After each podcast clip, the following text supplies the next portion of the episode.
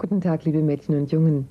In einer neuen Folge von Puppentheater in Deutschland stellt euch Rudolf Fischer das Taschentheater von Dr. Gerhard Mensching und seiner Frau Katrin aus Bochum vor. Es trägt den Namen Taschentheater, weil Figuren und Requisiten in einer Hosentasche Platz finden würden.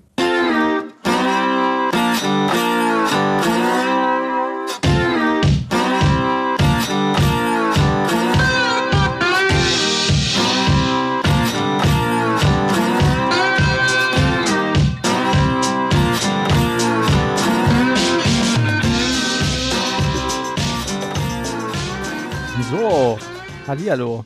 Eine neue Episode der Dev Couch.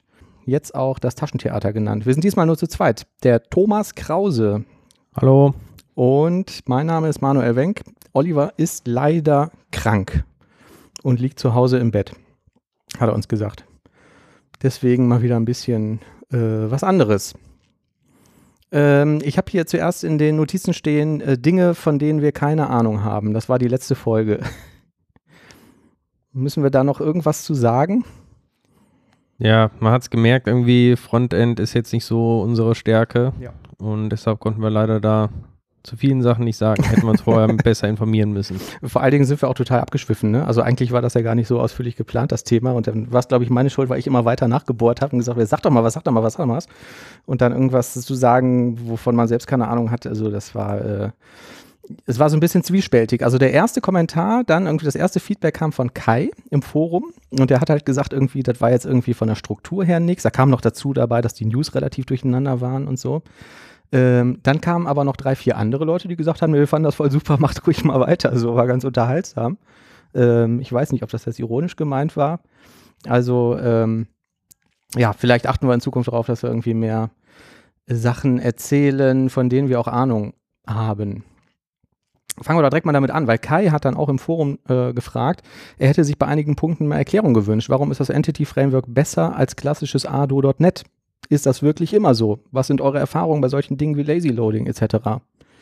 Haben wir das eigentlich irgendwann gesagt, dass es besser ist? Ich weiß auch nicht. Nee, ich habe, ähm, wir haben über REST gesprochen, das weiß ich noch, ne, über diesen Menschen, der das irgendwie in Frage gestellt hat und ich gesagt habe, ich finde das gut, solche Sachen in Frage zu stellen, weil ähm, heute einfach alle Leute irgendwie Entity Framework machen, aber es gibt ja auch noch andere Mechanismen und ähm, die Ach so, auch noch okay. funktionieren Mhm. irgendwie für andere Sachen. Ich habe jetzt aber nicht gesagt, dass das eine irgendwie besser oder schlechter ist, aber es war mehr Erklärung gewünscht, vielleicht irgendwie äh, mal kurz ähm, äh, die, die Geschichte ein bisschen zurückgerollt.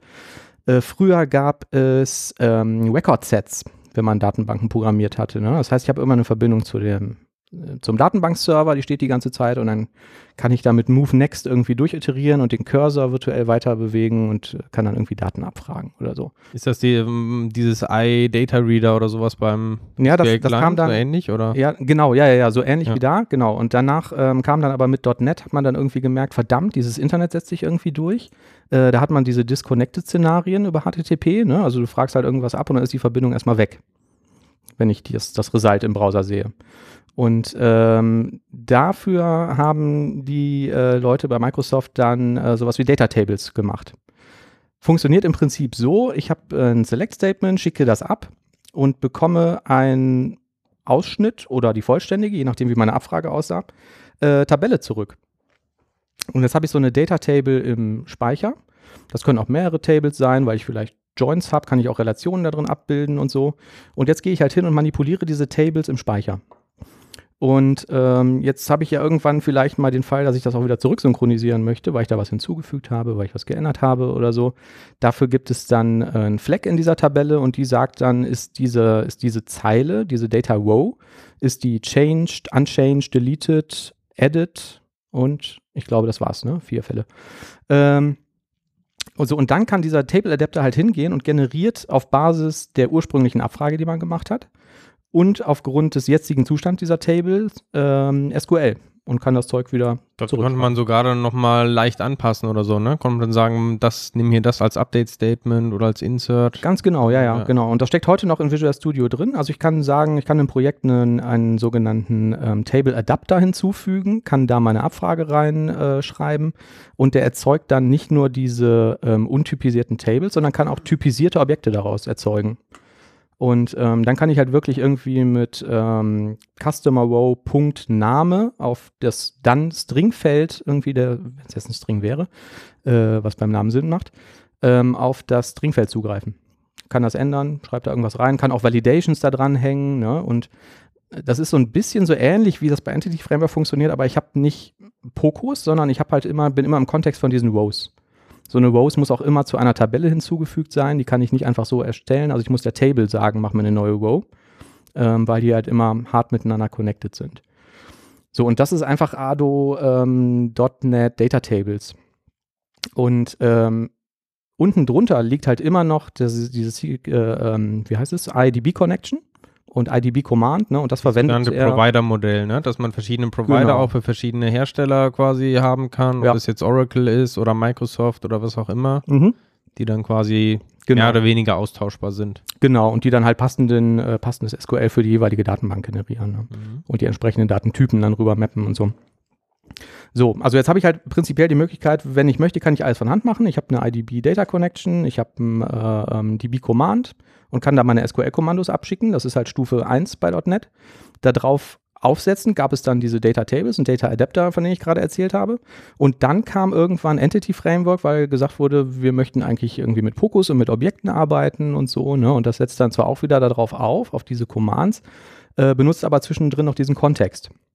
Bei vielleicht noch kleinen mhm. historischer Einschub. Es gab ja auch noch mal zwischenzeitig parallel zu Entity Framework noch das, ähm, ich glaube, nannte ich es Link to SQL oder Link to Data Tables, ja. irgendwie sowas. Stimmt, ja, ja, habe ich jetzt gar das nicht. Das war so ein, so ein mhm. Zwischending noch war, ne? Ja. Wo dann auch äh, ziemlich viel Verwirrung herrschte irgendwie, äh, wo man Microsoft gefragt, ja, wann soll ich denn das eine verwenden mhm. und wann das andere? Ja.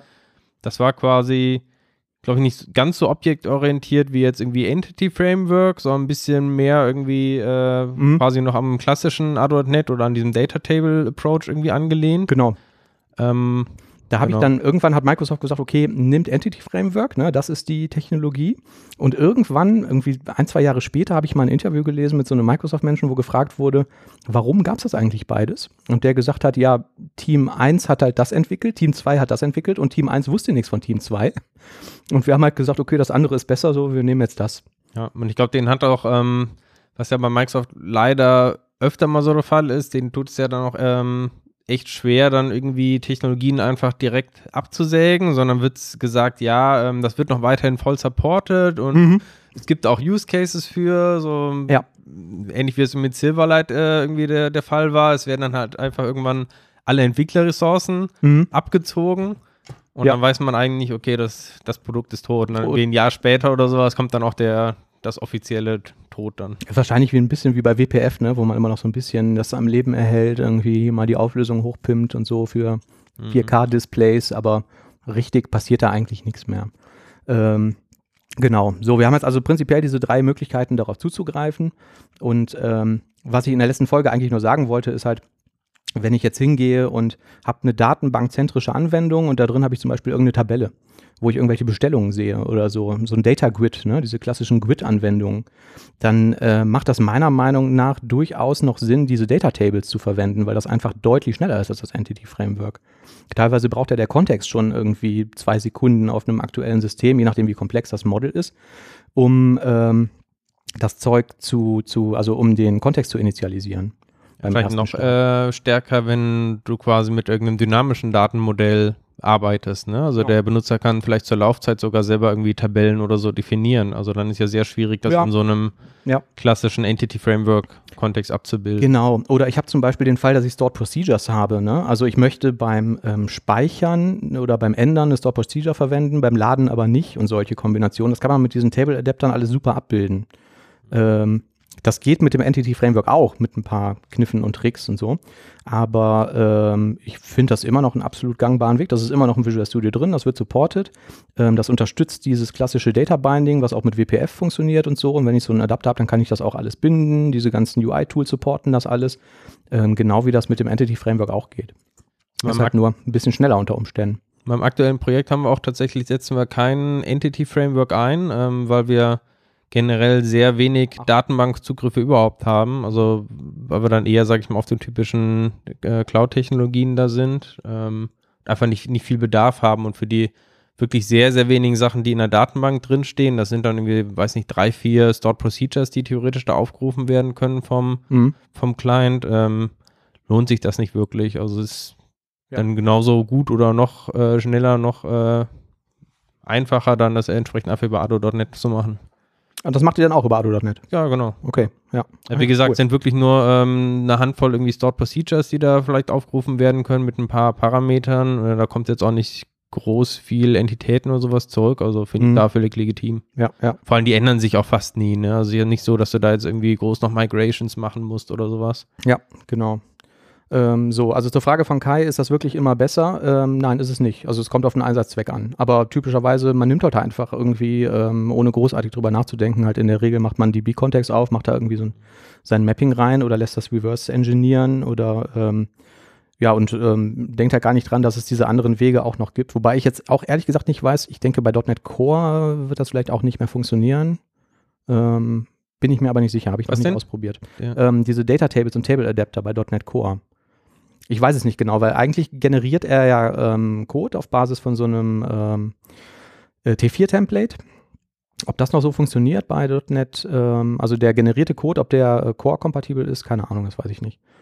Aber für den, für Entity Framework meinst du, oder was? was nee, ich meine für die, für die Table Adapter. Also diese, Ach so, dieses Ding, was man im Designer, ach so, ja, Genau, ja, da ja. weiß ich gar nicht genau. Nee, Ja. Weiß ich nicht. Also ich könnte mir vorstellen, es wäre eigentlich wahrscheinlich keine große Sache, dass sie das angepasst haben, diese Code-Generierung, dass das dann auch core-fähig ist, aber äh, ob es genau so funktioniert, ähm, weiß ich nicht. Aber ähm, ja, es macht eventuell durchaus Sinn, sich das mal anzugucken. Das ist auch nicht wahnsinnig kompliziert und ist eigentlich eine ganz nette und äh, mächtige Technologie, gerade für diese datenzentrischen Anwendungen. Gibt es ja manchmal, dass man wirklich nur irgendwelche Tabellen und Grids hat, die man irgendwie editiert, einen Speicherbutton und so. Vielleicht noch ganz kurz, der Kai hat auch gefragt, äh, Erfahrungen mit Lazy Loading etc. Mhm. Vielleicht nur, also meine Erfahrung mit Entity Frame- Framework war eher, dass man, wenn man einen großen Kontext hat mit tausenden, oder tausend übertrieben, aber mit vielen, vielen Tabellen, Mhm. ähm, dass es oft genau das schwierig ist. Ne? Also da wirklich zu designen, was mache ich jetzt per Lazy Loading, was lade ich direkt. Und ich fand es manchmal tatsächlich hilfreicher, wenn man speziell für den, den konkreten Use Case, den man hat, vielleicht einfach ähm, sogar eine Stored Procedure macht, die einem die Daten in dem Format irgendwie zurückliefert, Ja. ähm, die man braucht. Mhm. Und weil die anderen Probleme, die hast, wenn du alles quasi per Link-Statements irgendwie definierst, ähm, dann ist manchmal der Code dann doch nicht äh, so optimal. Muss wieder gucken, wie kann ich das jetzt optimieren? Ja. Wo setze ich Indizes? Dann änderst du irgendwas und plötzlich ist es dann wieder, äh, der, helfen dann die, die vorher definierten Indizes nicht. Ja. Also gerade wenn die Abfragen komplexer sind, ähm, finde ich, ist es dann über eine Stored Procedure entsprechend einfacher, die man natürlich genauso dann auf Pokus auch mappen kann. Ja. Ähm, Sehe ich genauso. Und man schafft auch noch eine zusätzliche Abstraktionsschicht in der Datenbank darüber. Ne? Also falls man mal irgendeinen, irgendein, weiß ich nicht, irgendeine Datenänderung noch braucht oder irgendwas ändern muss, muss man vielleicht nicht unbedingt die Software ändern, falls man das auf der Store Procedure Ebene noch irgendwie ähm, handeln kann. Ja, aber das fand ich auch insgesamt so immer mit das Schwierigste tatsächlich dann. Die diese, Store Procs zu schreiben. nee, ähm, den quasi den richtigen Weg zu finden, ähm, Mhm. wie ich dieses Design mache von meinem Datenbank-Layer. Also Ja, ja. Da gibt es, glaube ich, keine Nee, gibt's nicht. generell Also, gültige ja. Antwort. Wir haben das in großen datenbankzentrischen Projekten damals auch mal so gemacht, dass wir einfach gesagt haben, wir gehen immer über eine Store Procedure und immer über ein View für ein Update. Man kann ja dann in den Views auch wieder Trigger erzeugen und sagen, wenn hier was abgedatet wird, dann ruft der View automatisiert eine andere Procedure auf, ne, ein sogenannter Instead-of-Trigger oder Insert-of-Trigger, je nachdem, welche Datenbank man verwendet. Und äh, haben das einfach immer pauschal gemacht. Und dann sah die Procedure halt im einfachsten Fall so aus, wo drin stand Select Sternchen vom Customers. Und ähm, der, der Insert-Trigger war halt leer und hat das einfach aktualisiert. Aber man hatte immer die Möglichkeit zu sagen, na, ich filter hier jetzt doch noch irgendwas weg, weil ich jetzt doch noch irgendwie, weiß ich nicht, Mandantenfähigkeit brauche oder irgendwelche Daten trennen möchte oder noch was dazu joinen möchte aus einer anderen Datenbank oder so. Ja, kommt aber da wahrscheinlich auch äh, stark auf die Größe drauf an. Ne? Ja, also genau. denke, wenn man so ein Ja. Dutzend Datenbanktabellen oder sowas, kann man noch relativ gut einfach alles mappen, einem Kontext. Hat doch jetzt nicht so das große Problem, dass da jetzt irgendwie die, die Mhm. Sache nicht mehr performant ist.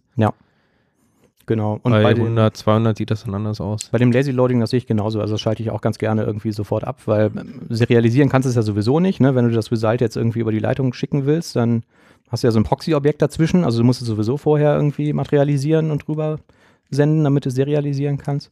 Und ähm, ja, aber auch dieses Tuning und Optimierung und so bei Lazy Loading, dann flanscht da noch irgendjemand 50 Ware und noch irgendwie irgendwas dran und ähm, hinterher, das ist häufig wirklich unwartbar. Ne? Du hast ja das nächste Problem, du hast äh, irgendwie in deiner Anwendung 20 verschiedene Komponenten, die Datenzugriff machen möchten. Benutzen sie alle den gleichen Kontext in so einer Shared Library oder sollten die alle ihren eigenen Kontext haben? Auch das fand ich immer eine, eine schwierige Frage. Also es hat da beides mhm. große Vor- und Nachteile. Ja, stimmt. Ähm, mittlerweile ist, denke ich, der, der zweite Ansatz ja wieder deutlich populärer. Ähm, mhm. Auch jetzt möchte zu, zum Beispiel in Sachen in Microservices ähm, auslagern. Ja. Auch da bietet sich natürlich dann an, sehr kleine Kontexte zu machen, die vielleicht sogar eine eigene Datenbank dann äh, haben. Genau, die auch schneller initialisiert sind wahrscheinlich, wenn man jetzt nur diesen kleinen Kontext braucht. Nennt sich Bounded Context, habe ich mal gelernt, falls man mal danach suchen äh, möchte. Ähm, du warst aber auch noch fleißig, Thomas. Benachrichtigungsfunktion genau. haben wir. Ähm, kam ja auch als Feedback irgendwie, hat man letztes Mal vorgelesen. Ähm, ich glaube, der Daniel war es. Weiß gar nicht mehr genau. Hm, weiß ich auch nicht genau. Aber jemand ähm, hat gefragt. Jemand hat sich auf jeden Fall äh, gewünscht, dass es eine Benachrichtigungsfunktion gibt und ich hatte mir das mal angeguckt und aktiviert. Habe da auch festgestellt, es ist ja gar nicht so einfach, das äh, quasi rechtskonform in Deutschland zu machen, weil du immer so einen Double Opt-in brauchst. Ich dachte, man aktiviert das einfach irgendwie so und da kann man einen Haken dran setzen, dann kriegt mhm. man halt diese ähm, Benachrichtigung. Ja, ja. Aber das ist halt in Deutschland wohl nicht so legal. Okay. Sondern du musst halt für so eine, weil es eine Art Abo ist, ähm, immer einmal dir die E-Mail-Adresse bestätigen lassen. Mhm.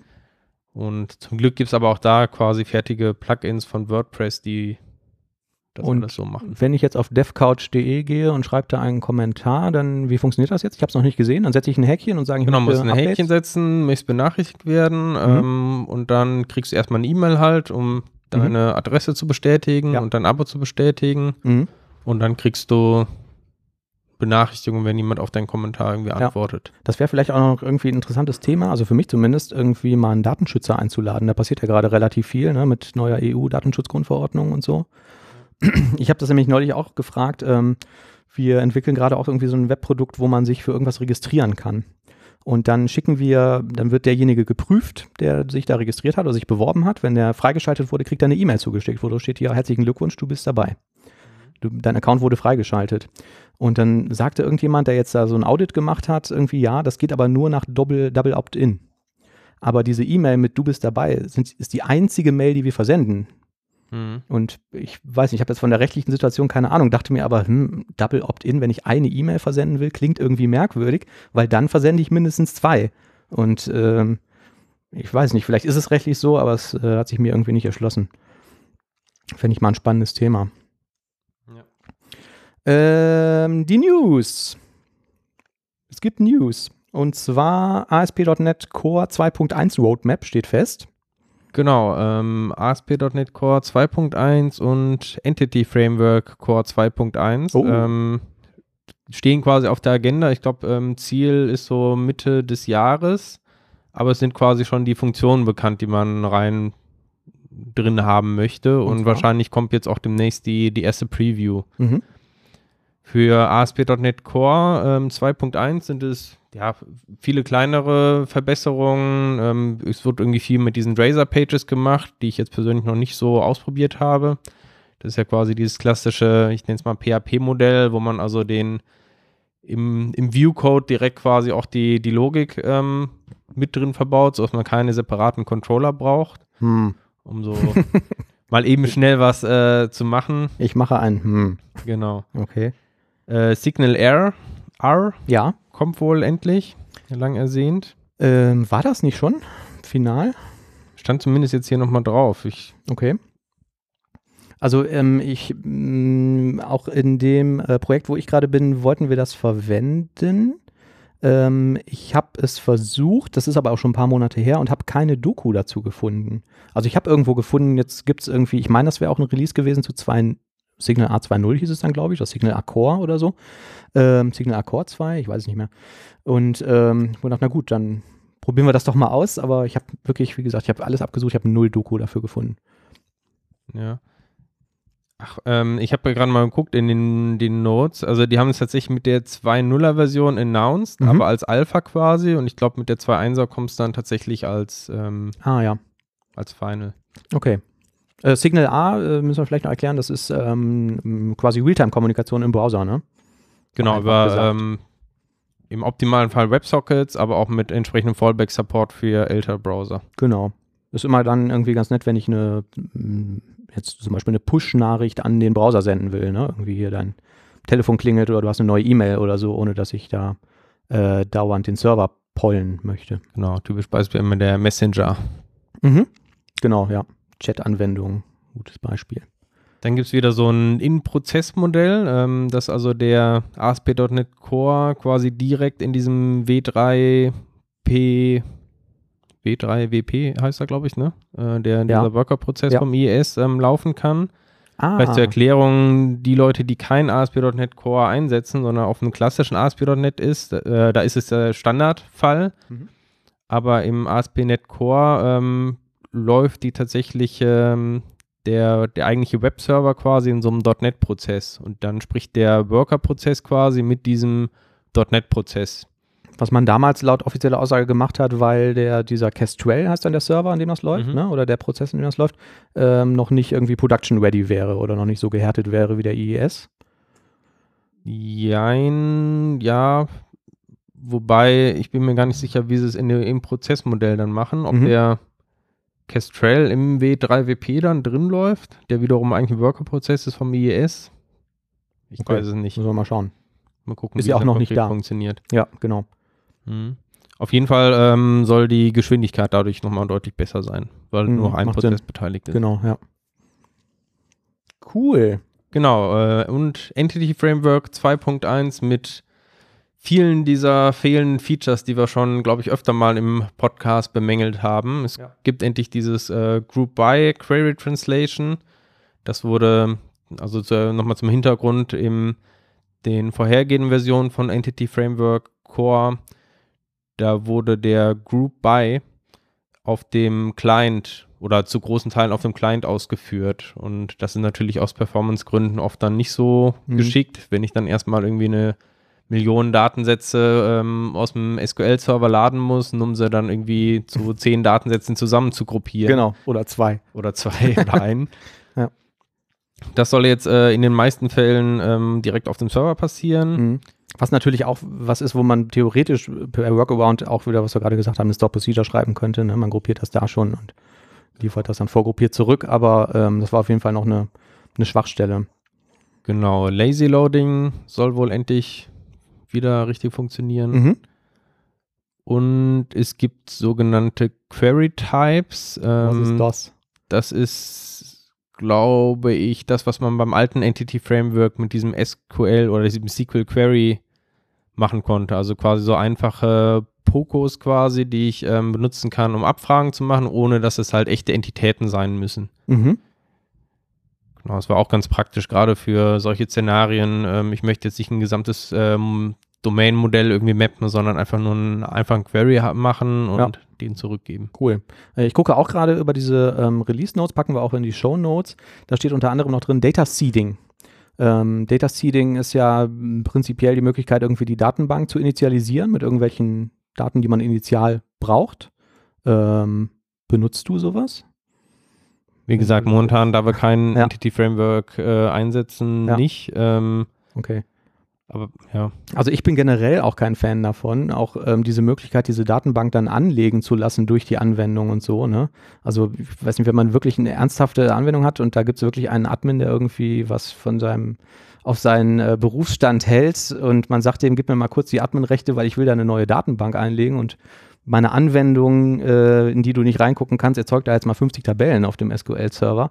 Ähm, ja, fand ich eh immer ein bisschen fragwürdig. Das wird in Demos immer ganz gerne verwendet und das ist auch schön zum Zeigen und so, aber ähm, ich versuche das immer zu vermeiden. So, da habe ich lieber noch irgendwelche SQL-Skripte, die mir das initialisieren, äh, die man dem Admin dann geben kann und der auch mal darüber gucken kann und vielleicht auch mal sagt, oh, guck mal, hier hast du einen Fehler gemacht. Ne? sagen wir das gleiche, äh, was ich auch mit diesen Data Adapters früher hatte. Ne? Du hast irgendwie deine WinForms-Anwendung gehabt und du konntest ja dann quasi über den Designer ähm, theoretisch direkt alles so per Klick zusammenklicken, sodass irgendwie dein äh, ListView oder dein Data Table automatisch irgendwelche Records anzeigt aus dem Data Adapter, den du irgendwie angezeigt hast und war irgendwie in allerseltensten Fällen wirklich so einfach, weil du eigentlich fast nie eins zu eins einfach deine Datenbank da darstellen möchtest. Ne? Das hat Mhm. irgendwie so gefühlt in, für Demos war es halt immer super cool, weil du konntest in so wenigen Minuten tatsächlich so eine ähm, datengetriebene Anwendung dir zusammenklicken, Ja. aber es hat halt irgendwie nie zu deinen Ja. speziellen Use Cases gepasst. Das ist natürlich generell so, ne? Also bei vielen Entwicklern, die irgendwann mal sich dann so ein Jetzt lerne ich, äh, was weiß ich, ADO.NET Buch gekauft haben und so, ne? Also die Beispiele, die da drin stehen, sind ja dann oft funktional, aber in der Praxis oft irgendwie, naja, sagen wir mal zumindest fragwürdig, je nachdem, wie groß und komplex die Anwendung jetzt ist. Ja, stimmt. Ähm, Razer kann man jetzt auch im Browser laufen lassen. Ähm, ich habe das ähm, auf Twitter gelesen, Blazor, und hatte irgendwie in, in äh, einen Kommentar geantwortet, als gefragt wurde, was man von Blazor hält. Ja, ich fand das erste Album ganz gut, aber ich weiß überhaupt nicht, was das ist. Was ist das, Thomas? Ja, ist äh, irgendwie ein von Microsoft als Experiment bezeichnetes ähm, Geschichte, ähm, wie man eben Razer oder C-Sharp allgemein im Browser direkt laufen lassen kann. Äh, Trick ist äh, WebAssembly, also Mhm. wer es nicht weiß, äh, WebAssembly ist ja quasi ein, ja, ähm, die Idee, dass man so eine Art Assembly-Code eben für das Web schreibt. Ähm, dass man also nicht mehr an JavaScript als Grundsprache quasi gebunden ist, ähm, sondern deutlich ähm, performantere Low-Level-Sprache hat und dann ähm, andere Programmiersprachen einfach nur noch zu diesem WebAssembly-Code kompiliert werden können Mhm. und dadurch über diesen Trick quasi beliebige Sprachen halt äh, ins, im World Wide Web benutzt werden können. Okay. Und jetzt hat halt äh, Microsoft oder eine Gruppe bei Microsoft ähm, hat das Ganze auf Basis von Mono, also diesem ehemaligen .NET Runtime quasi für Linux, Unix vor allem, Cross-Plattform, Mhm. ähm, hat das eben genommen, hat gesagt, okay, wir machen jetzt hier als Output irgendwie WebAssembly und können dann einfach C-Sharp im Browser laufen lassen. Haben das Ganze dann noch verknüpft mit so einer Razer Runtime, die noch ein paar nette Features hat. Und ja, sieht eigentlich ganz interessant aus. Bin mal gespannt, ob sich das so durchsetzen wird. Okay, hast du dir das schon näher angesehen? Also ich habe jetzt irgendwie noch keine wirkliche Vorstellung davon, wie das jetzt technisch funktioniert. Ich schreibe jetzt ähm, nach wie vor mein View mit, mit Razer und habe dann da ähm, eventuell ein bisschen C-Sharp-Code drin und so. Und jetzt habe ich einen Compiler oder Transpiler oder der macht mir dann daraus WebAssembly. Genau, also in deinem Razer-Code meinetwegen hast du irgendwie einen ähm, Button Ja. auf deinem Formular und du möchtest jetzt irgendwie so eine Nachricht irgendwie anzeigen, quasi so eine Art Alert irgendwie, Mhm. ähm, wenn der Benutzer draufklickt. Ja. Was du machen würdest in dieser ähm, Razer-Sprache dann, Mhm. wäre, du würdest irgendwie diesen Klickhändler an eine Funktion binden, Mhm. die du tatsächlich in C-Sharp schreibst. Genau. Dann mache ich Würdest Klick, dann in diesem dann Post. In diesem ähm, C-Sharp-Function müsstest du dann letztendlich irgendwie eine Funktion aus der Browser-Runtime irgendwie aufrufen. Ja. Also quasi so eine Art ähm, Messagebox-Show oder sowas, was dann quasi intern in so einen Alert irgendwie umgewandelt werden Ja, müsste. ja. Das ist quasi dieser Infrastrukturcode, den Microsoft dann noch zusätzlich liefern müsste Ja. oder macht in dem Fall. Ja. Ähm, genau, und wenn du das Ganze kompilierst, dann gibt es quasi zwei Möglichkeiten. Entweder du kompilierst es als ganz normale .NET Assembly, also als DLL quasi, die in dem mit dem Intermediate Language Mhm. Code quasi ausgestattet ist. Mhm. Ähm, das ist äh, quasi dieses interpretierte Modell. Das heißt, ähm, nur die Mono.NET Runtime selber ist quasi per WebAssembly wird die ausgeliefert Mhm. und interpretiert dann den IL-Code. Ja. Ähm, ist natürlich ein bisschen langsamer quasi, als direkt irgendwie WebAssembly auszuführen. Ja. Soll aber wohl gar nicht so schlimm sein. Vor allem sind diese .NET DLLs äh, irgendwie jetzt nicht so besonders groß, dass es ähm, zumindest die Datenübertragungszeiten recht gering sind. Ja. Alternative ist, ähm, dein ähm, C-Sharp-Code wird direkt zu so einer WebAssembly-Datei oder Modul ähm, kompiliert. Mhm. Das heißt, du hast überhaupt keinen .NET DL-Code mehr Ja. und der wird dann direkt nativ im Browser quasi ausgeführt. Okay. Heißt aber auch, ich spare mir dann eigentlich nochmal, also wenn ich jetzt keine Single-Page-Application gehabt habe, spare ich mir nochmal so einen Roundtrip zum Server, ne? Eventuell, je nachdem, was ich mache. ähm, und kann dann direkt den Code da ausführen lassen. Okay, ich brauche aber immer noch, gut, wenn ich jetzt irgendwelche Datenquellen habe, natürlich immer noch irgendeine REST API oder so. Also es wird ein bisschen single-pagiger. Ja, ich glaube, das Prinzip ist ähnlich wie jetzt irgendwie Node auf dem Server zu haben, nur Mhm. andersrum. Ähm, vielleicht mit der Hoffnung, dass du mit einer Programmiersprache quasi vom Client zum Server irgendwie alles abdecken kannst. Ja. Und es wird weiterhin natürlich Code geben, den du direkt auf dem Server ausführen Mhm. musst. Ist quasi eigentlich ein Ersatz quasi für Hm. Leute, die kein JavaScript oder TypeScript oder was immer schreiben wollen, Ja. sondern eben ähm, Okay. C-Sharp. Das war ja immer der große Pro, das große Pro äh, Node.js-Argument der äh, JavaScript-Jünger zu sagen, du hast dann keinen Sprachbruch mehr. Ne? Also du hast auf allen Ebenen die gleiche Programmiersprache. Genau. Und so kriegen wir das dann auch endlich mal. Ähm, Vorteil kann natürlich auch sein, du kannst ja die gleichen DLLs auf dem Server wie auf dem Client referenzieren. Hm. Das heißt, wenn du irgendwie ein gemeinsames Datenmodell oder sowas hast zur Übertragung, dann kannst du das einmal quasi definieren Ja, und direkt von beiden verwenden. Ne? okay. So, und da gibt es ja auf dem Blog von Steve Sanderson, Steve Stevens, wie heißt der? Steve, heißt der Steven Sanderson oder heißt der Stevens Anderson? Das weiß ich nicht. Steve Sanderson heißt der. Ähm, Gibt es irgendwie eine Einführung mit, ähm, ist da irgendwie ein Tutorial dabei, wo drin steht, wie ich das jetzt benutzen kann oder ausprobieren kann? ja, so ein ganz kleines Intro gibt es da quasi. Das haben wir. Kleines Mini-Ding. Okay, genau, packen wir in die Show Notes. Cool. Gucke ich mir an. Finde ich spannend. Ähm, da scheint es ja sowieso irgendwie hinzugehen. Ne? Jetzt, ähm, was war jetzt, ähm, ich gelesen, ähm, wie heißt es, ähm, verdammt, jetzt fällt mir der Name nicht ein, das muss ich gleich rausschneiden. Ähm, du kannst doch, äh, Progressive Web Apps. Äh, Progressive Web Apps äh, werden ja jetzt in der nächsten Windows-Version supported, ne? Und du kannst die Anwendung auch in den Store stellen. Was ist das? Progressive Web App? Äh, Progressive Web Apps heißt, ähm, dass du in JavaScript eine Klasse hast, äh, in der Regel einen Service Worker. Und mit dem Laden der äh, Webseite kannst du irgendwie Code initialisieren über JavaScript.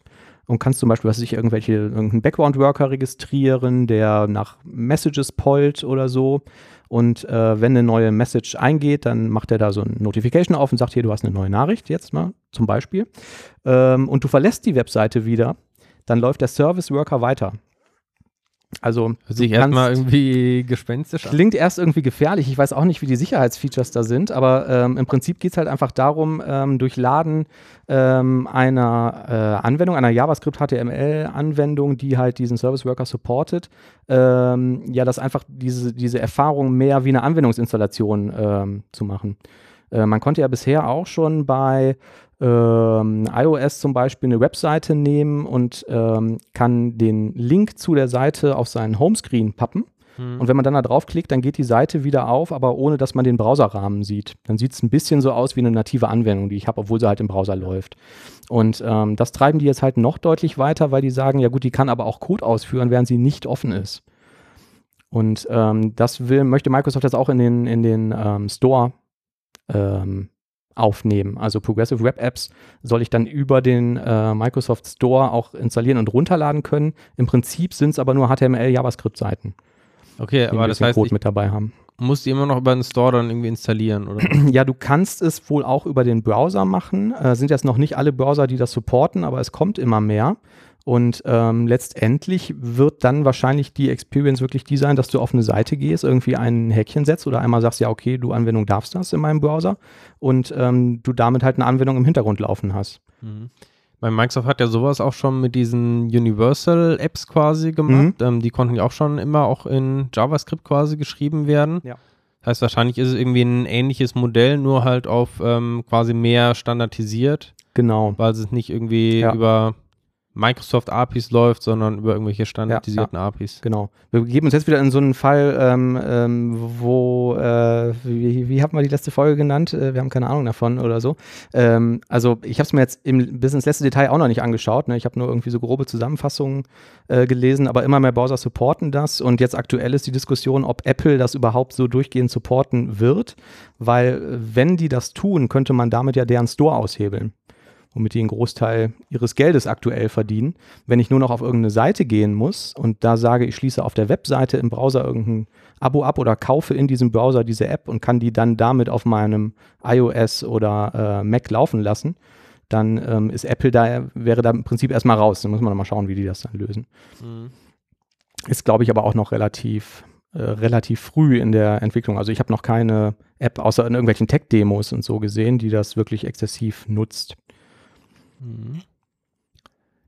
Dann mal vielleicht ein Thema, Manuel, da müsstest du eigentlich von Ahnung haben. Du hast doch hier die, betreust doch unsere Website hier, die devcoach.de. Ja, du ja auch. Haben wir da eigentlich HTTPS mittlerweile? Äh, ja, ich glaube schon. Aber ich glaube, der Feed war nicht HTTPS. Ich bin mir nicht sicher. Wir hatten ja irgendwann mal ein technisches Problem, dass irgendein Podcast-Client damit nicht mit klarkam, was aber an unserer Serverkonfiguration äh, lag. Aber ich glaube, es ist HTTPS durchgehend bis auf den RSS-Feed. Machst du das eigentlich über ähm, Let's Encrypt oder? Ich glaube, dass das? unser Service-Provider das über Let's Encrypt macht und äh, man aber gegen Geld auch irgendwie andere Zertifikate kaufen kann. Mhm. Ja, warum frage ich? Äh, ich habe irgendwie gelesen, ähm, dass jetzt in absehbarer Zeit ähm, Chrome alle Webseiten, die nicht über HTTPS ausgeliefert werden, als unsicher markieren wird. Oh. Ähm, das heißt, äh, wer seine Webseite noch über HTTP ausliefert, unverschlüsselt, ähm, der sollte da, denke ich, äh, bald handeln. Mhm. Sonst kriegt man halt in der Toolbox diese Not Secure Warning, ja. ähm, die natürlich keiner sehen möchte.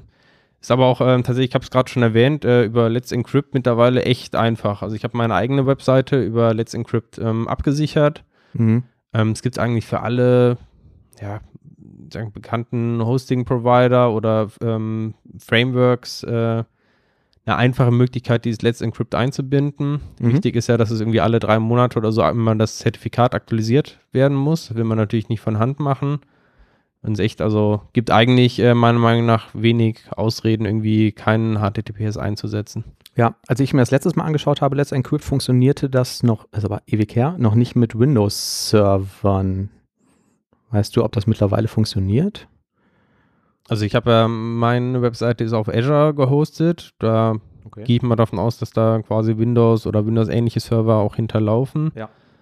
Ähm, also da hatte ich jetzt kein Problem. Okay. Also damals, das war glaube ich auch relativ frisch, als ich es mir angeschaut habe, gab es irgendwie ein Skript, das musstest du ausführen auf dem Server.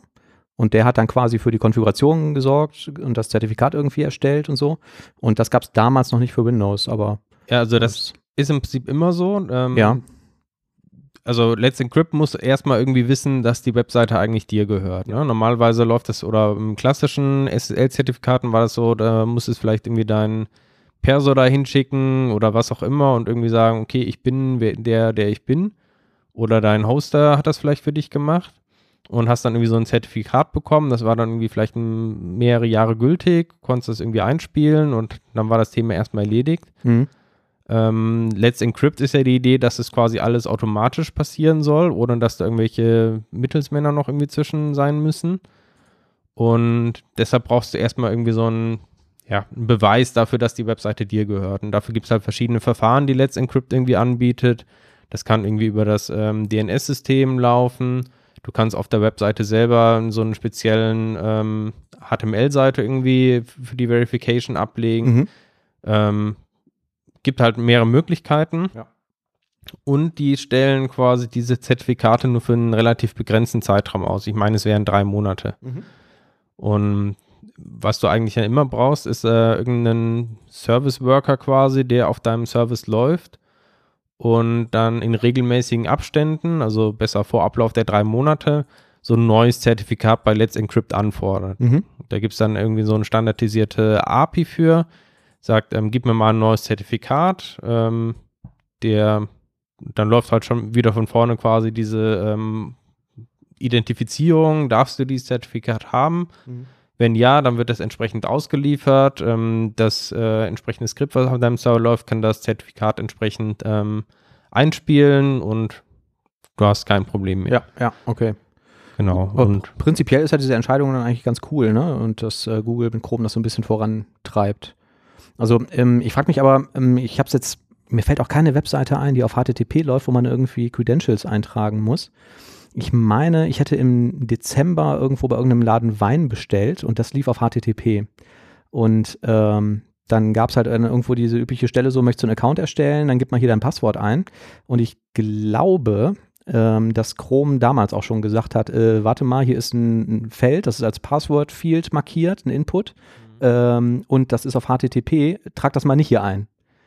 Und ähm, ich weiß es aber deswegen nicht ganz genau, weil meistens, wenn man sowas mal testet mit HTTP, ist das ja auf Localhost und das ist, glaube ich, dann noch eine Ausnahme, ne? Ja, typisches Beispiel ist ja auch ähm, der, der Router zu Hause irgendwie, ähm, der ein Webinterface anbietet. Ähm, mhm. Der hat auch oft ja kein Zertifikat. Ja. Und genau, dann kriegt man auch die typischen Warnungen. Auch ja. gerade, weil man ja häufig ein Passwort da eingeben muss. Okay. Und wenn Sie jetzt sagen, die markieren das als unsicher, heißt das, ich kann die gar nicht mehr aufrufen? Doch, Oder? das geht noch. Äh, du kriegst halt nur eine, so ein Info-Tooltip, da steht dann irgendwie nicht sicher oder not secure. Ich glaube, es wird auch nicht so richtig fett irgendwie rot, zumindest okay. jetzt noch nicht, aber ja. kriegst halt irgendwie dann so ein nicht sicher. Mhm.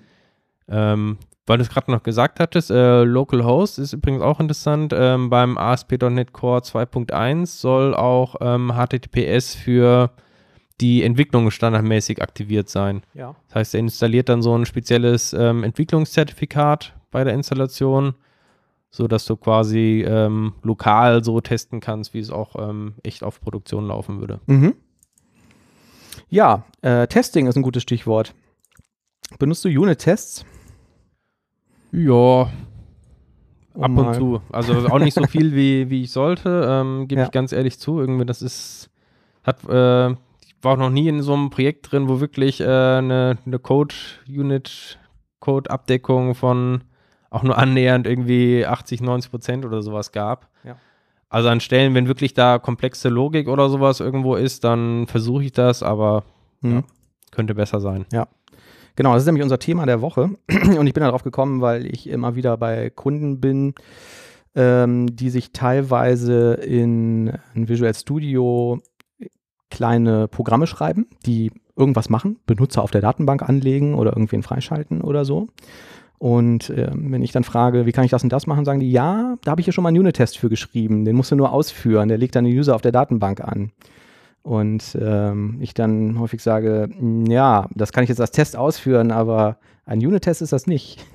Was ist denn genau der Unterschied zwischen Unit-Test und Integrationstest? Da bin ich froh, dass du mich das fragst, Thomas. das habe ich mich immer schon gefragt. Genau. Also ähm, das äh, Hauptmerkmal eines Unit-Tests ist vor allen Dingen, dass der isoliert ist. Ne? Ich teste isoliert eine Funktionseinheit. Und im Idealfall automatisiere ich das und mache es deterministisch, sodass der Test immer gleich abläuft und nicht irgendwie von externen äh, Einflüssen abhängig ist, wie dem heutigen Datum oder irgendwelchen variierenden zufälligen Testdaten oder so, ähm, sondern ich habe halt eine ganz kleine Funktionseinheit. Ne? Das ist jetzt in der Regel zum Beispiel eine Public Method einer Klasse und ähm, sage, die möchte ich isoliert testen. Und ähm, das, das andere, die andere Variante wäre jetzt zum Beispiel der Integrationstest. Ähm, bei dem Integrationstest teste ich ähm, ein komplettes System oder ein Teilsystem. Also ich habe zum Beispiel einen E-Mail-Service geschrieben. Den kann ich irgendwie per, per REST oder wie auch immer ansprechen. Und wenn ich jetzt einen Integrationstest für diesen Mail-Service schreibe, dann würde der vermutlich hingehen und wirklich eine E-Mail versenden. Und dann würde ich vielleicht hinterher irgendwie prüfen, ist die E-Mail versendet worden und würde sagen, ja, alles klar, dann war mein Test jetzt erfolgreich. Aber nochmal zur Klarstellung, also wenn Beispiel mit der Datenbank, selbst wenn ich jetzt irgendwie nach dem Test hingehen würde und schmeiß irgendwie alle Daten, die der Test angelegt hat, wieder raus, mhm. ähm, wäre es trotzdem irgendwie kein Unit-Test, auch dann, wenn es alles wäre ja. immer noch Integrationstest. Genau, dann hast du aber einen sehr guten Integrationstest geschrieben, ne? wenn du den auch irgendwie deterministisch äh, ähm, ausführen lassen kannst und das ähm, ist ja auch durchaus ähm, gängige Praxis und das ähm, kann man ja durchaus machen, macht auch durchaus Sinn, irgendwie zu sagen, wenn ich mein System kompiliert habe und möchte das jetzt deployen, dann habe ich irgendwie einen Satz Integrationstests und lasse die ausführen, die einfach mal testen, landen die Daten korrekt in der Datenbank oder so, ne? Und ähm, oder wird halt wirklich diese E-Mail gesendet oder so. Aber all das ist halt kein Unit-Test, weil ein Unit-Test ist isoliert. Mhm. Und testet halt nur eine ganz kleine, ähm, eine ganz kleine Logikeinheit. Ähm, und diese, diese ähm, Integrationstests, das soll jetzt nicht heißen, dass jetzt irgendwie ein Unit-Test besser oder schlechter ist als ein Integrationstest. Das hat beides durchaus Berechtigung und sollte man beides äh, gegebenenfalls auch machen, ne? je nachdem, in welchem Projektumfeld man sich gerade befindet. Aber der Unit-Test ist isoliert. Ja, wie isoliert denn? Also jetzt, ich kann ja auch eine Anwendung haben, meinetwegen, die macht überhaupt gar keinen Datenbankzugriff oder sowas, ne? Sondern vielleicht habe ich eine Webanwendung, da gehe ich irgendwie äh, auf einen Controller direkt, ohne irgendwie einen Request zu machen und der ruft vielleicht äh, fünf verschiedene Klassen auf. Mhm. Ähm, ohne dass da irgendwie im Hintergrund noch eine Datenbank ist oder ein E-Mail. Genau. Ist das noch okay oder ist das auch schon ähm, eigentlich nicht. Also ähm, einmal noch mal kurz ähm, äh, zurück, so warum würde ich das überhaupt machen, jetzt so einen Unit-Test zu schreiben? Ne? Also wenn ich jetzt den Compiler habe und kompiliere mein Programm und dann habe ich hier unten keine, keine Errors drin stehen, dann könnte man sagen, das Programm ist halt syntaktisch korrekt. Äh, man kann das äh, übersetzen. Was der Compiler halt nicht leisten kann, logischerweise nicht ist, der kann nicht sagen, ob der Code richtig funktioniert.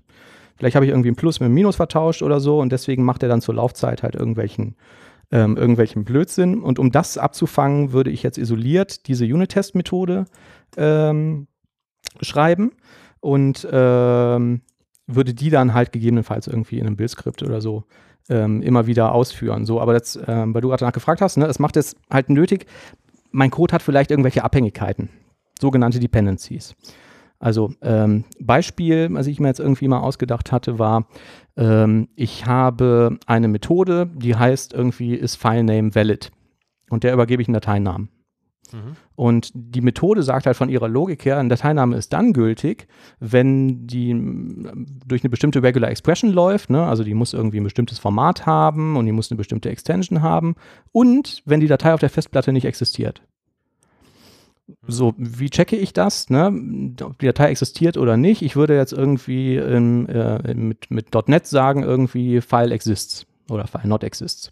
Ja, dem Filesystem. Gut an. Äh, hört sich so nicht schlecht an. Wenn ich so einen Test schreibe, habe ich halt auch wieder einen Integrationstest geschrieben, weil ich teste nicht nur die Logik meiner Anwendung, sondern ich teste wirklich auch, ob die Datei auf der Platte existiert oder nicht. Und rein theoretisch könnte die Datei ja mal da sein.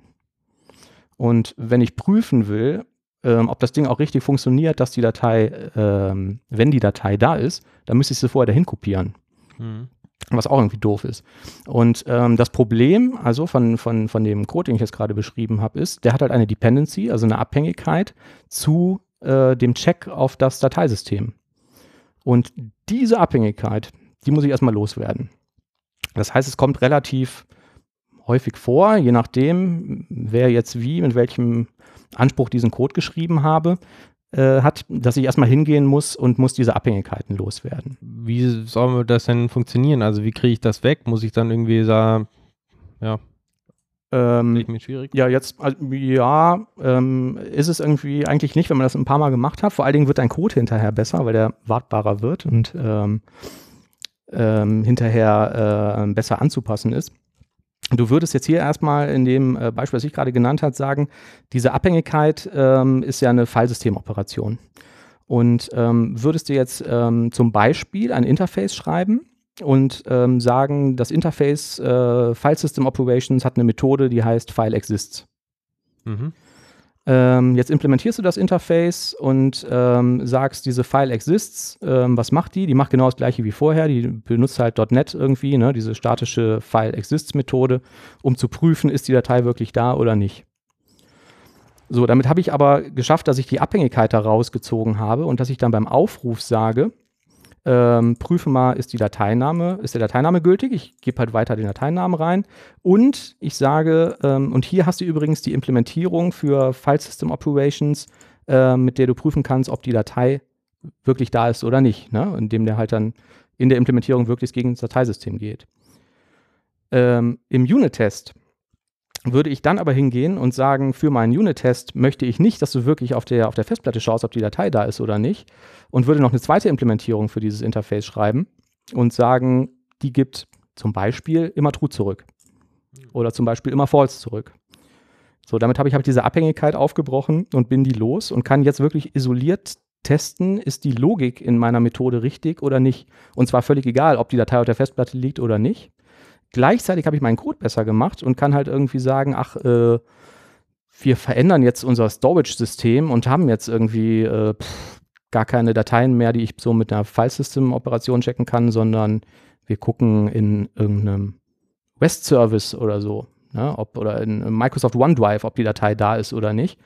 und ähm, könnte quasi eine neue Implementierung für mein Interface schreiben, der dann halt nicht sagt File.exists, sondern, weiß nicht, OneDrive API.FileExists oder so.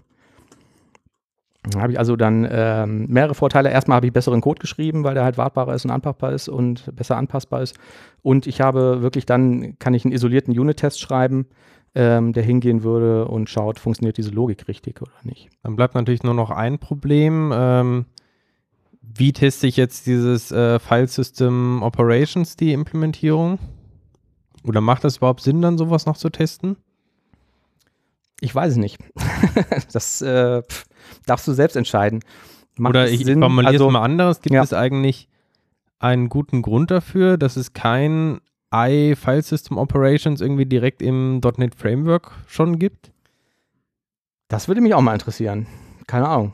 Weil das was ist äh, tatsächlich irgendwie was, was mich immer bei Microsoft auch so ein bisschen geärgert hat. Und an manchen Stellen ähm, wurde es vielleicht dann irgendwie aus Gründen, das möglichst einfach zu halten. Ja sehr viel mit solchen statischen Methoden irgendwie gearbeitet, die ich finde dann bei Unit-Tests eher Probleme machen. Also dieses mhm. ganze Fallsystem API ist ein gutes Beispiel, aber auch sowas wie Date, Datetime Now. Datetime Now, genau. genau. Ja, ja. Und ja. ich finde es ganz interessant, äh, man sieht es sehr häufig dann äh, bei ASP.NET Core oder bei vielen dieser Open Source Projekte von Microsoft, mhm. wenn die tatsächlich von Grund auf auch so entwickelt wurden für Unit-Testbarkeit, ja. dann bauen die genau diese Sachen nach. Das heißt, da sieht man dann tatsächlich solche Interfaces wie iFi System genau. Operation und so. Ja. Aber für mich ist es eigentlich ein Versäumnis im Standard-Framework. Also. Ja. Ähm, ich weiß auch nicht. Also wann wurde das geschrieben? Irgendwie .NET Framework 99, 2000? Ob das da noch nicht, ob die das noch nicht mit so viel Liebe damals gemacht haben oder ob sie gesagt haben, okay, aber es ist egal, weil es ist einfach viel einfacher. Ich glaube, das ist, äh, man hat versucht, es einfach zu machen. Ich glaube, Java mhm. war damals deutlich. Die, die, waren da weiter, ne?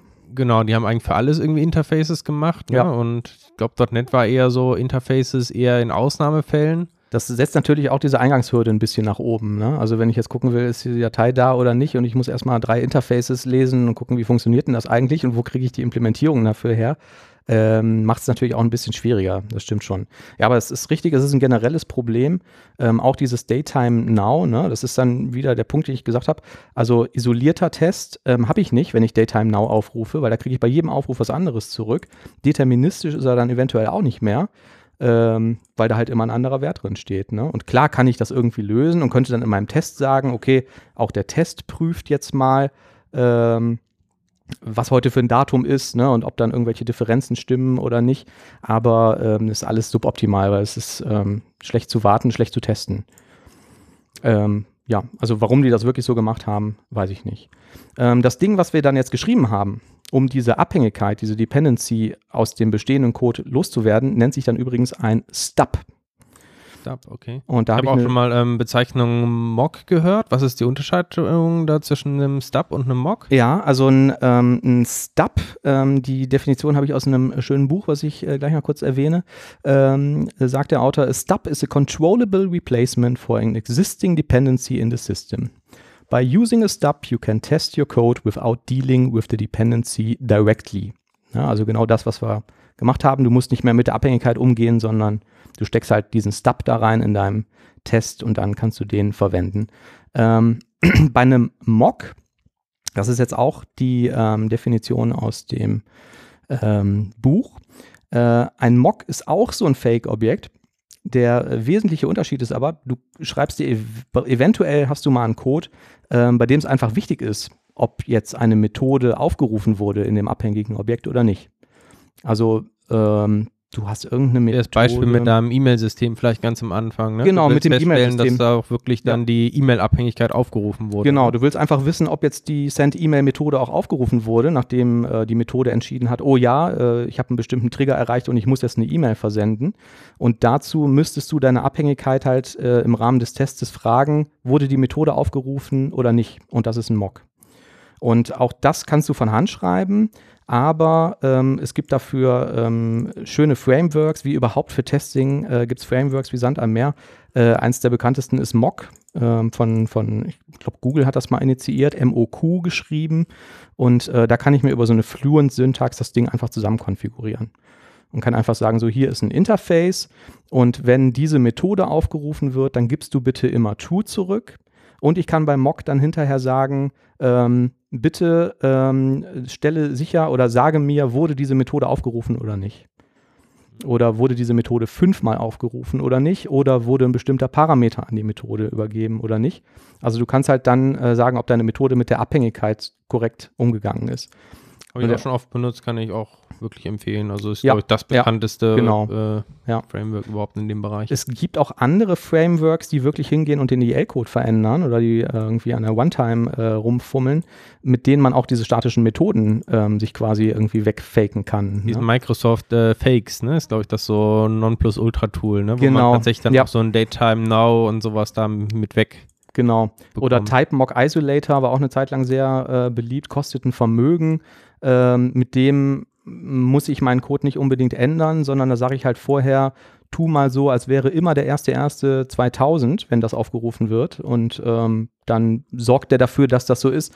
Macht dann allerdings aus meiner Sicht auch den zu testenden Code Ja. halt nicht besser. Ne? Eine kleine Anekdote dazu. Also ähm, wir hatten tatsächlich auch in einem äh, Projekt dann dieses Microsoft Fakes mal eingesetzt und dann kam eine Umstellung auf äh, .NET Core und da wurde zumindest zu dem Zeitpunkt, ich glaube aber es äh, bis jetzt nicht, ähm, Microsoft Fakes unterstützt. Aha.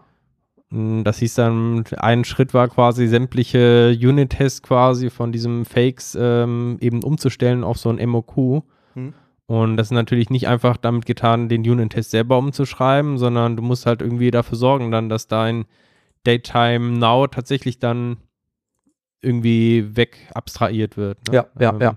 Ich habe da auch schon die wildesten Sachen gesehen in der Praxis, ne? dass Leute wirklich hingehen und sagen, so, wenn der Test ausgeführt wird, dann merke ich mir, welches Datum heute ist, dann verändere ich das Datum der Maschine und führe dann irgendwie den Test aus und wenn alles in Ordnung war, setze ich das wieder zurück auf das aktuelle Datum und so. Ähm, ja, das ist natürlich jetzt nicht so toll. übrigens, ich finde noch eine ähm, Mhm. legitime Möglichkeit für, für so einen Fall, wenn man tatsächlich ähm, diesen Umweg über ein Interface nicht gehen möchte oder nicht gehen kann. Also es gibt auch manchmal Situationen, dass du quasi eine, irgendwo ein, in der Klasse es einsetzt, wo du keinen Dependency Injection nutzen kannst. Ne? Mhm. Eine statische Methode oder sowas, äh, Ja. deine eigene statische Methode. Ja. Ähm, Gerade für Daytime. Ähm, man macht sich eine eigene Klasse quasi. Daytime 2 ist vielleicht ein doofer Name, aber vielleicht was anderes. Oder System Clock. Ja. Ähm, Punkt Now bietet da quasi den, den gleichen Member irgendwie an, also auch so eine Now-Funktion. Ja. Und bietet auf der Klasse dann eine Möglichkeit an, quasi diesen äh, Eigenschaft durch einen bestimmten Delegate irgendwie zu Ja. ersetzen. Ja, ja, genau. Ähm, das macht zum Beispiel, fand ich ganz interessant, da habe ich es äh, von gesehen, Caliburn Micro ähm, macht das so ähnlich. Die haben auch an einigen Stellen quasi diese statischen Methoden, wo die Implementierung wiederum durch ein Delegate ersetzbar ist, hauptsächlich eben aus Gründen von Unit-Tests. Würde ich jetzt nicht als generelle Maßnahme jetzt irgendwie empfehlen. Also generell finde ich auch da den Ansatz über Interfaces besser, aber Mhm. gerade Ja. bei so äh, Daytime und sowas ist halt mir öfter passiert, dass es irgendwie benutzt wurde in einer Umgebung, wo man nicht so einfach dann Interfaces einsetzen kann. Genau, ja, ja. Ja, also wenn man jetzt anfängt und sagt irgendwie, ich möchte jetzt viele Unit-Tests schreiben, dann kann es halt durchaus passieren, je nachdem, wie der Code entwickelt ist, ne, dass man erstmal hingeht und sagt, okay, dann muss ich erstmal meinen Code refactoren, muss da irgendwelche Abhängigkeiten aufbrechen und so. Aber das Ergebnis ist halt in der Regel, dass man äh, besser strukturierten, wartbareren Code hinterher hat. Und ähm, genau, so, jetzt habe ich also meinen deterministischen, isolierten, äh, ähm, zu testenden, ähm, beziehungsweise ich habe jetzt meinen isolierten oder isolierbaren Code, den ich testen möchte. Und äh, jetzt möchte ich den, den Test schreiben. Da gibt es dann auch so ein Standard-Pattern für. Ähm, arrange, act, assert, die drei A's. Also äh, arrange heißt halt, erstmal bereite ich den Test vor. Ich würde jetzt im Beispiel mit dieser, mit dieser File System Operation sagen, jetzt äh, sage ich erstmal, ähm, ich instanziere meinen File System Operations Stub. Ich äh, instanziere vielleicht eine Instanz der Klasse, die ich testen möchte. Ich äh, setze den Dateinamen, den ich prüfen möchte. Und jetzt ähm, kommt halt die nächste Stufe, wäre dann Act. Also ich handle jetzt und sage, ist Filename valid und gebe halt alles rein, was ich irgendwie vorher vorbereitet habe. Also genau das, was ich eigentlich prüfen möchte. Ne? Also Genau. in der Regel die, Ja. der Aufruf der Funktion, die ich irgendwie ja, testen ja, möchte. im Idealfall ist das dann eine Zeile Code, wo dann irgendein Ergebnis bei herauskommt. Das wäre dann mein Act-Schritt nach dem Arrange und jetzt ähm, habe ich halt das ausgeführt und jetzt möchte ich bestimmte Annahmen überprüfen. Also äh, in dem Fall bei ist FileName valid wäre das Ergebnis ja irgendein Bool, ne? da steht dann true oder false drin.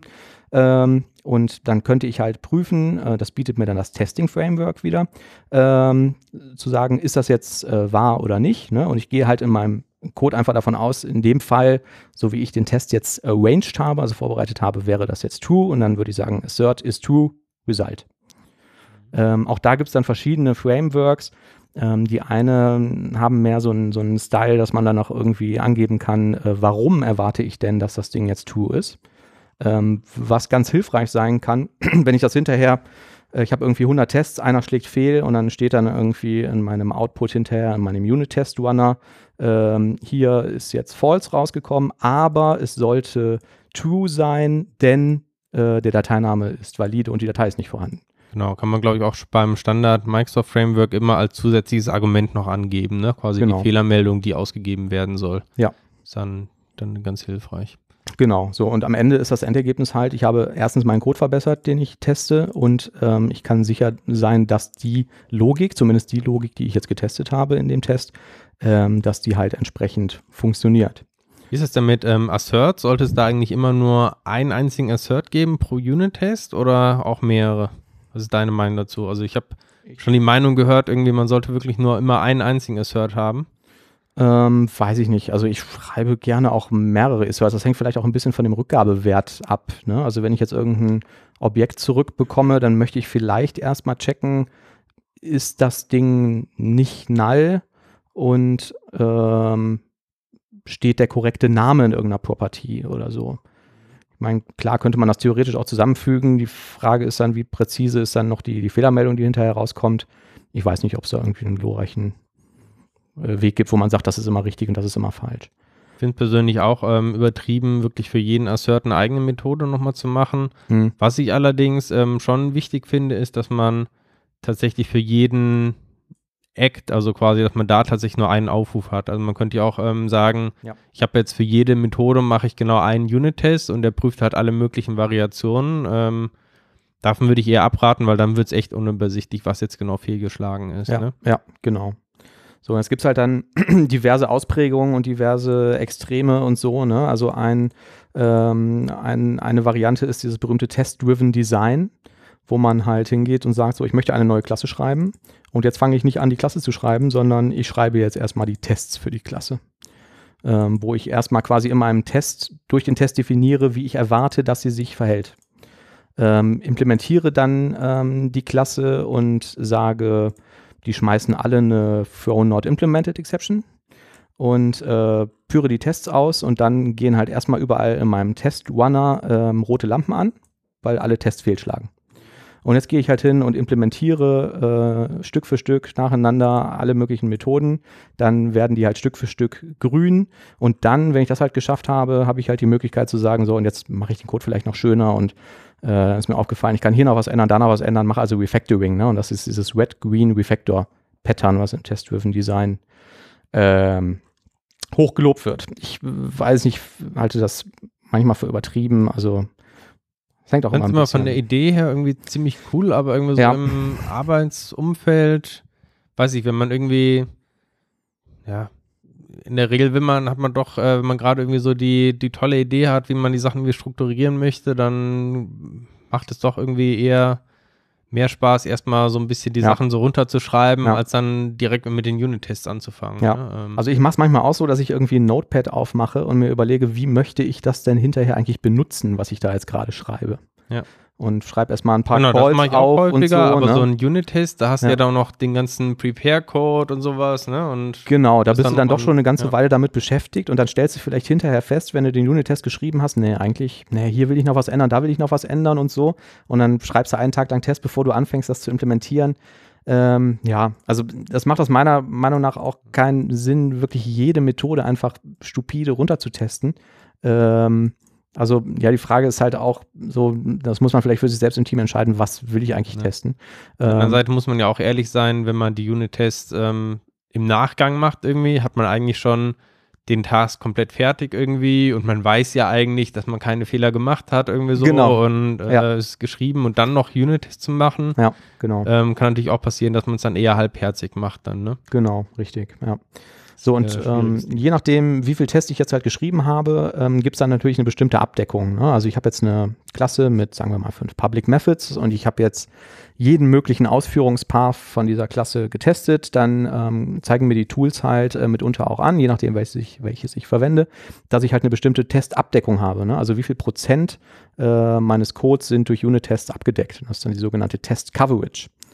Und ähm, ja, im Idealfall würde man halt sagen, also beziehungsweise man kann sich dann als Team vielleicht definieren, ah, ich möchte eine Coverage von mindestens XY Prozent haben oder so, um äh, eine gewisse messbare Qualität zu haben oder äh, zum Teil auch Dokumentation des Verhaltens und äh, kann dann irgendeine Coverage definieren, die man halt erreichen will.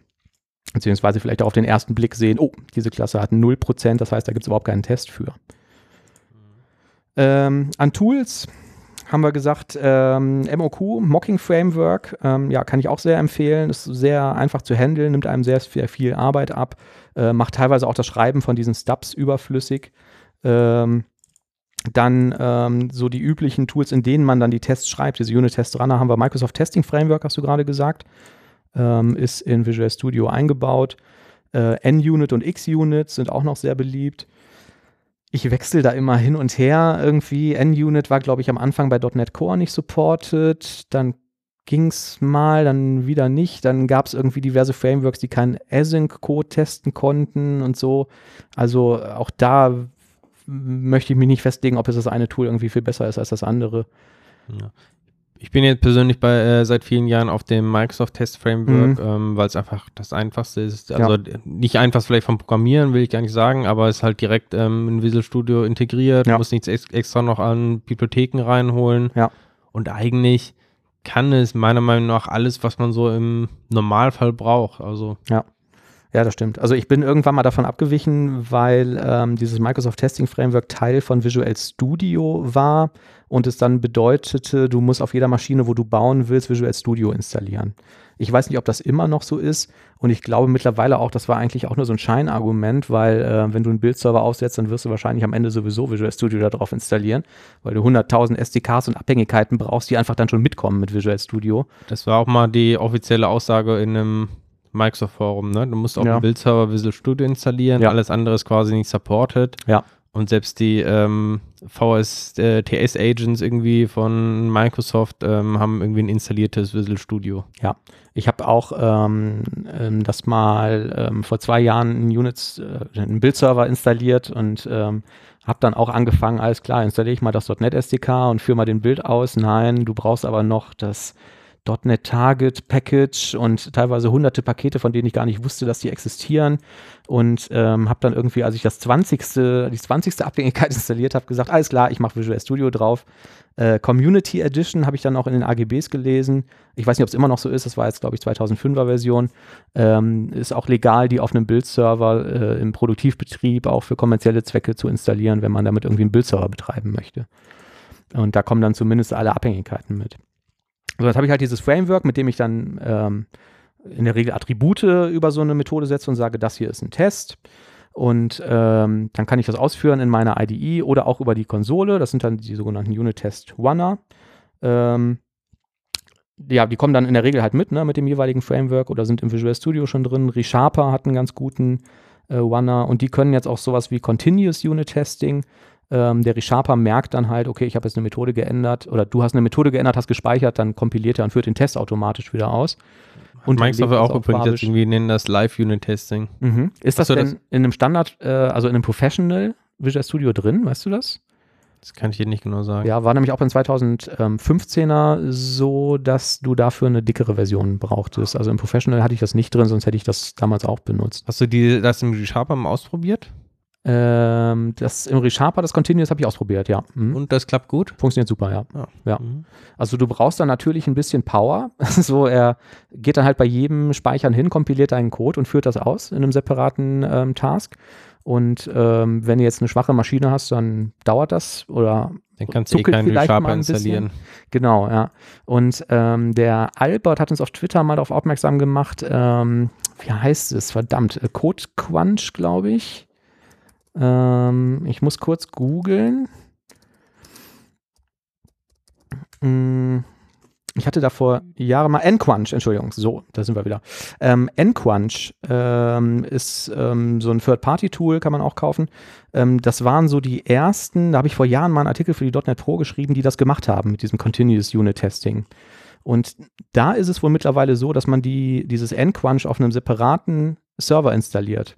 Und dieser Server geht hin nach dem Speichern, kompiliert das und schickt dir quasi ins Visual Studio die Ergebnisse davon mit farblicher ähm, Unterstützung, sodass man dann angeblich, ich habe es noch nicht ausprobiert, ähm, auch keine Verzögerung mehr merken soll. Ne? Ist ja nicht so, dass das mal irgendwie hakelt oder so, ähm, sondern der macht das dann quasi transparent im Hintergrund, völlig asynchron auf einer anderen Maschine. Ich ähm, weiß nicht so genau, was ich davon, was ich davon halten soll. Also ich glaube, wenn man die Software, den Unit-Test-Runner richtig schreibt und irgendwie einen performante, performanten Rechner hat, dann müsste das eigentlich auch so lokal funktionieren. Aber das äh, Prinzip finde ich ganz interessant. Ja. Ne? Also dieses Remote-Ausführung. Ja, ja. Hatten wir letztens in dem, als wir über diese Kubernetes da gesprochen haben, ähm, war das ja auch so ein bisschen, dass der automatisch äh, quasi Environments Mhm. da schaffen kann Ja. im Visual Studio. Ja. Also Also ich hatte es jetzt mit dem Nquanch nicht mehr ausprobiert. In der ersten Version, die ich mal verwendet hatte, das war ganz gut. Da gab es das aber noch nicht. Und ähm, aktuell kostet da so eine Named User License 160 Dollar. Und äh, nur dafür wäre mir das jetzt zu teuer, weil dieses äh, Continuous Unit Testing, wie gesagt, steckt auch im ReSharper mit drin, wenn man die, ähm, dieses Unit Testing Pack dann mit hat. Ähm, so, dann gibt es halt noch diverse Tools, die dir dann die Results anzeigen. Ne? Also da fällt dann vielleicht auf dem Bildserver hinterher eine HTML-Seite raus, wo drauf steht, jo, 100 Tests hast du, 80 haben funktioniert und du hast eine Test-Coverage von so und so viel Prozent. Ähm, das machen diese Tools dann in der Regel auch mit. Diese Command-Line-Tools bieten das dann auch, damit man es auf die Bildserver ähm, packen kann. Und ähm, wir haben dann halt ähm, allerhand Probleme, die dabei irgendwie noch ähm, auftreten können. Ähm, also wie gesagt, Stubs und Mocks sind irgendwie ähm, das eine, haben wir schon gerade schon angesprochen. Äh, was man auch immer wieder braucht, ähm, sind irgendwie so Tests wie, wurde ein bestimmtes Event gefeuert. Ähm, das äh, wird aber auch häufig von den, von den Testing-Frameworks ähm, bereits irgendwie relativ elegant gelöst. Ich weiß nicht, wie das bei dem Microsoft-Testing ist. Wie macht ihr das da? Habt ihr solchen Ja. Code überhaupt? genau, die Events ist ja noch so irgendwie, ist ein bisschen oldschool, ne? ja, oder das heißt Oldschool, ist halt im Webumfeld machen die halt nicht viel Sinn, ne? Ja. Also, Genau, ja. Ähm, so, ja, dann gibt es halt diverse Konventionen, haben wir gerade schon angesprochen. Ne? Dieses ähm, Arrange, Act, Assert ist irgendwie so ein Standardvorgehen. ähm, jeder, in jedem Buch, was man irgendwie zum Thema liest, gibt es dann irgendwelche Abhandlungen wie, wie benenne ich denn jetzt so einen Test? Wie strukturiere ich so einen Test? Ähm, weiß ich nicht, mir persönlich ist das immer relativ egal, solange das irgendwie einigermaßen einheitlich ist. Ich fand die Diskussion immer ganz toll mit, wie benenne ich die Testmethoden? hm. Da kann man irgendwie sagen, so ich schreibe jetzt ähm, so eine When-Then-Benamung, ne? also when value is greater than 20, then email is sent oder so. Und äh, da gibt es epische Diskussionen auf irgendwelchen äh, Foren und so von Leuten, die so Studien auskramen, die sagen, ja, wenn du aber jedes Wort mit einem, jedes einzelne Wort in dem Methodennamen mit einem Unterstrich trennst, dann kannst du das ja viel schneller lesen, als wenn das nur Groß-Kleinschreibung ist. Und dann gibt es irgendwelche Studien, die sagen, ja, tatsächlich kannst du das dann irgendwie 10% schneller lesen und so. Also äh, ich glaube, da ist auch viel äh, Religion und äh, Aberglaube irgendwie mit dabei. Aber einheitliches Vorgehen ist da auch wie immer nicht schlecht. Ähm, das Buch, was ich empfehlen kann zum Thema, ist The Art of Unit Testing von Roy Osheroff. Und ähm, wenn ich das Das hört sich so an, als wenn das so ein typischer ähm, 80er Jahre Schinken oder sowas ist, ne? The Art of irgendwie. Äh, Das ist gar nicht so alt, glaube ich. Ähm, ist bei Manning erschienen, gibt es auch als E-Book. Was ich bei dem Verlag immer noch ganz nett finde, wenn man das Printbuch kauft, ähm, kriegt man immer noch einen Gutschein, sich das E-Book äh, mit runterzuladen. Das war zumindest bei der Ausgabe so, die ich ähm, ähm, damals gekauft hatte. Jetzt steht hier auf der Webseite November 2013. Ich packe den Link auch mal mit in die Show Notes. Ähm, das war auf jeden Fall ein super Buch, kann man äh, unterhaltsam geschrieben, kann man wirklich von vorne nach hinten durchlesen, wenn man keine Ahnung vom Thema hat. Ist aber jetzt äh, nicht äh, wahrscheinlich .NET-spezifisch, ne? Sondern allgemein über Unit-Testing oder? Ähm, ich müsste lügen. Also with examples in C Sharp. Hier lese ich es Ah, okay. gerade. Aber ich wollte jetzt gerade sagen, ich glaube, das ist Java. Äh, nee, ist es nicht. Äh, nee, ist wirklich C Sharp bezogen. Und ähm, der fängt auch mit relativ simplen Anwendungen an. Und ähm, von dem gab es auch eine schöne Seite und er hatte auch mal eine Zeit lang einen Podcast, wo er irgendwie die Testbarkeit von irgendwelchen Open Source Projekten unter die Lupe genommen hat. Das war ganz unterhaltsam. Ähm, ja, die Art of Unit Testing Second Edition scheint da aktuell zu sein. Ähm, kann ich, wie gesagt, nur empfehlen, wenn man sich da dem Thema mal von Null auf nähern möchte. Ja. So. Vielleicht ähm, noch äh, hm? eine Sache zum Thema. Ja. Assertions hast du genannt. Ja. Da sind die Fluent Assertions 5.0 Genau, rausgekommen. wo wir wieder den Bogen zu den News laden. Und jetzt möchte ich aber Applaus von Kai haben, dass wir jetzt die Sendung so toll strukturiert haben. Ähm, Fluent Assertions 5.0 sind raus. So, was zum Geier ist das? Äh, ich habe gesagt, ähm, Arrange, Act, Assert Pattern bei dem Test. Und äh, die Assertions, dafür gibt es auch ein schönes Framework, das nennt sich Fluent Assertions. Fluent Assertions. Ich kann mich zehnmal nacheinander aussprechen. Fluent Assertions. Fluent Assertions. Ähm, da ist gerade die Version 5.0 erschienen. Fluent Assertions machen das halt ganz schön, diese Asserts ähm, zu schreiben. Ähm, man ähm, nimmt dann immer sein Result und sagt dann irgendwie Result ähm, Punkt äh, should not be empty oder should be true oder so. Ne? Und ähm, kann auch bei diesen Asserts dann immer noch, ähm, was ich vorhin gesagt habe, diese Because Reasons mit angeben, ne? warum das so sein soll. Oder auch sowas wie 20 Punkt is greater than 10 oder sowas, ne? Also das Genau. ist tatsächlich immer. Ja, ja, genau. Also Muss- sehr schön zu lesen. Muss ja ganz ehrlich sagen, ich habe das, ich habe die nie gemocht. Mhm. Okay. Also ich bin überhaupt kein Fan von. Weil? Ich finde es nicht einfacher zu lesen, weil ich meine, dein normaler Code ist da auch nicht so strukturiert. Wenn Ja. wir jetzt irgendwie überall anfangen würden, quasi so Fluent Interface zu schreiben, Hm. also selbst diese Fluent Interfaces, die ich kenne, sind in der Regel auch nicht so aufgebaut, dass sie wirklich einen normalsprachigen englischen Satz irgendwie bilden, Ja. sondern es ist dann so ein typisches Bilder-Pattern, wo man sagt so add, add, add oder sowas, finde ich vollkommen okay, aber bei so Mhm. Fluent Assertions, ich finde, wenn man quasi in dem sowieso ko- normalen Programmiercode gewöhnt ist, Ja. dann finde ich es deutlich äh, einfach zu lesen, assert, ähm, ist true oder sowas, äh, 20 größer 10 irgendwie, als durch diese Fluent Assertions. Man Mhm. kann natürlich noch argumentieren, dass vielleicht die Fehlermeldungen du- äh, besser werden dadurch, ähm, weil mehr Informationen da bekannt sind dem, dem Framework, Mhm. was man genau jetzt überprüft. Okay.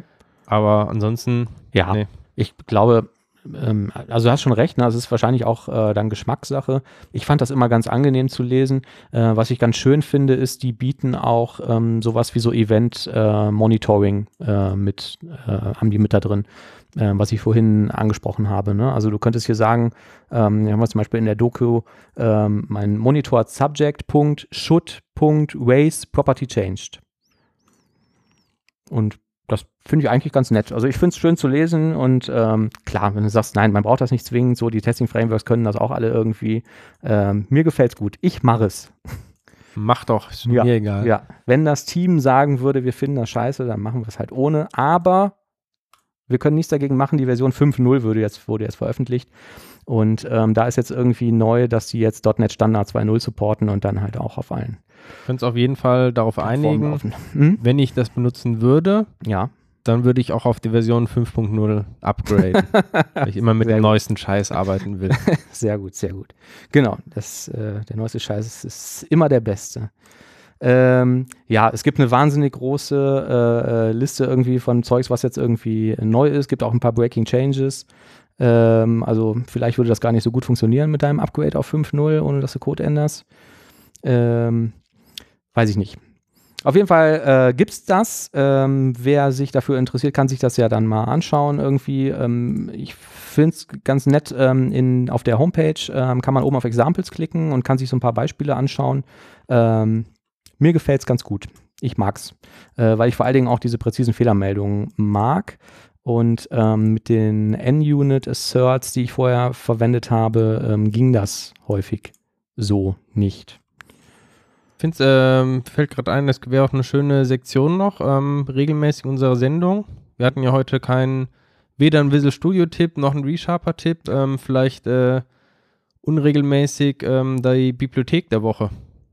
Ja, Da wäre Fluent Assertions wäre quasi das erste in der Reihe. okay. Mir fallen da spontan noch einige Bibliotheken ein, die ich eigentlich so öfter mal genutzt habe, die wirklich cool zu verwenden sind. Gerne. Ähm, Nehme ich auf, ja. Bibliothek der äh, Woche. Vielleicht schaffen wir es ja nächste Woche schon. Ähm, ja, haben wir noch Themen? Ich glaube, die Lage .NET ist abschließend erörtert. Stimmt, die Lage der .NET-Nation ist abschließend erörtert. Ähm, vielleicht haben wir bei der nächsten Ausgabe was Besonderes, aber da würde ich erst drüber sprechen, wenn es soweit ist. Ne? Nachher passt da irgendwas nicht. Ähm, ihr könnt uns Kommentare schreiben auf devcouch.de mit dem äh, super neuen Kommentar-Notification-System. Kann man da jetzt auch äh, gute Diskussionen äh, drüber führen. Und ich glaube auch, wir haben jetzt zumindest ähm, über nichts gesprochen, von dem wir überhaupt keine Ahnung hatten. Oder? War irgendwas dabei? Sprich für dich. genau, ja. Ja, dann hören wir uns beim nächsten Mal hoffentlich äh, mit einem gesundeten Oliver. Genau, nicht vergessen, uns noch ähm, auf iTunes fünf Sterne zu geben. Oh ja, ja, ja, sehr gerne. Ja, sagt allen Leuten, also jeden, der ihr kennt, der so ein Apple-Gerät hat, einmal kurz aus der Hand nehmen, bei iTunes DevCouch suchen, fünf Sterne, einfach, man muss da, glaube ich, auch keinen Text schreiben, einfach speichern, das wäre ähm, super. Wir haben nämlich eine Ein-Stern-Bewertung und die versaut echt den Durchschnitt. Ja, so ein Schnitt von 5,0 wäre mir eigentlich ganz lieb. Okay. Bis zum nächsten Mal. Ciao. Tschüss.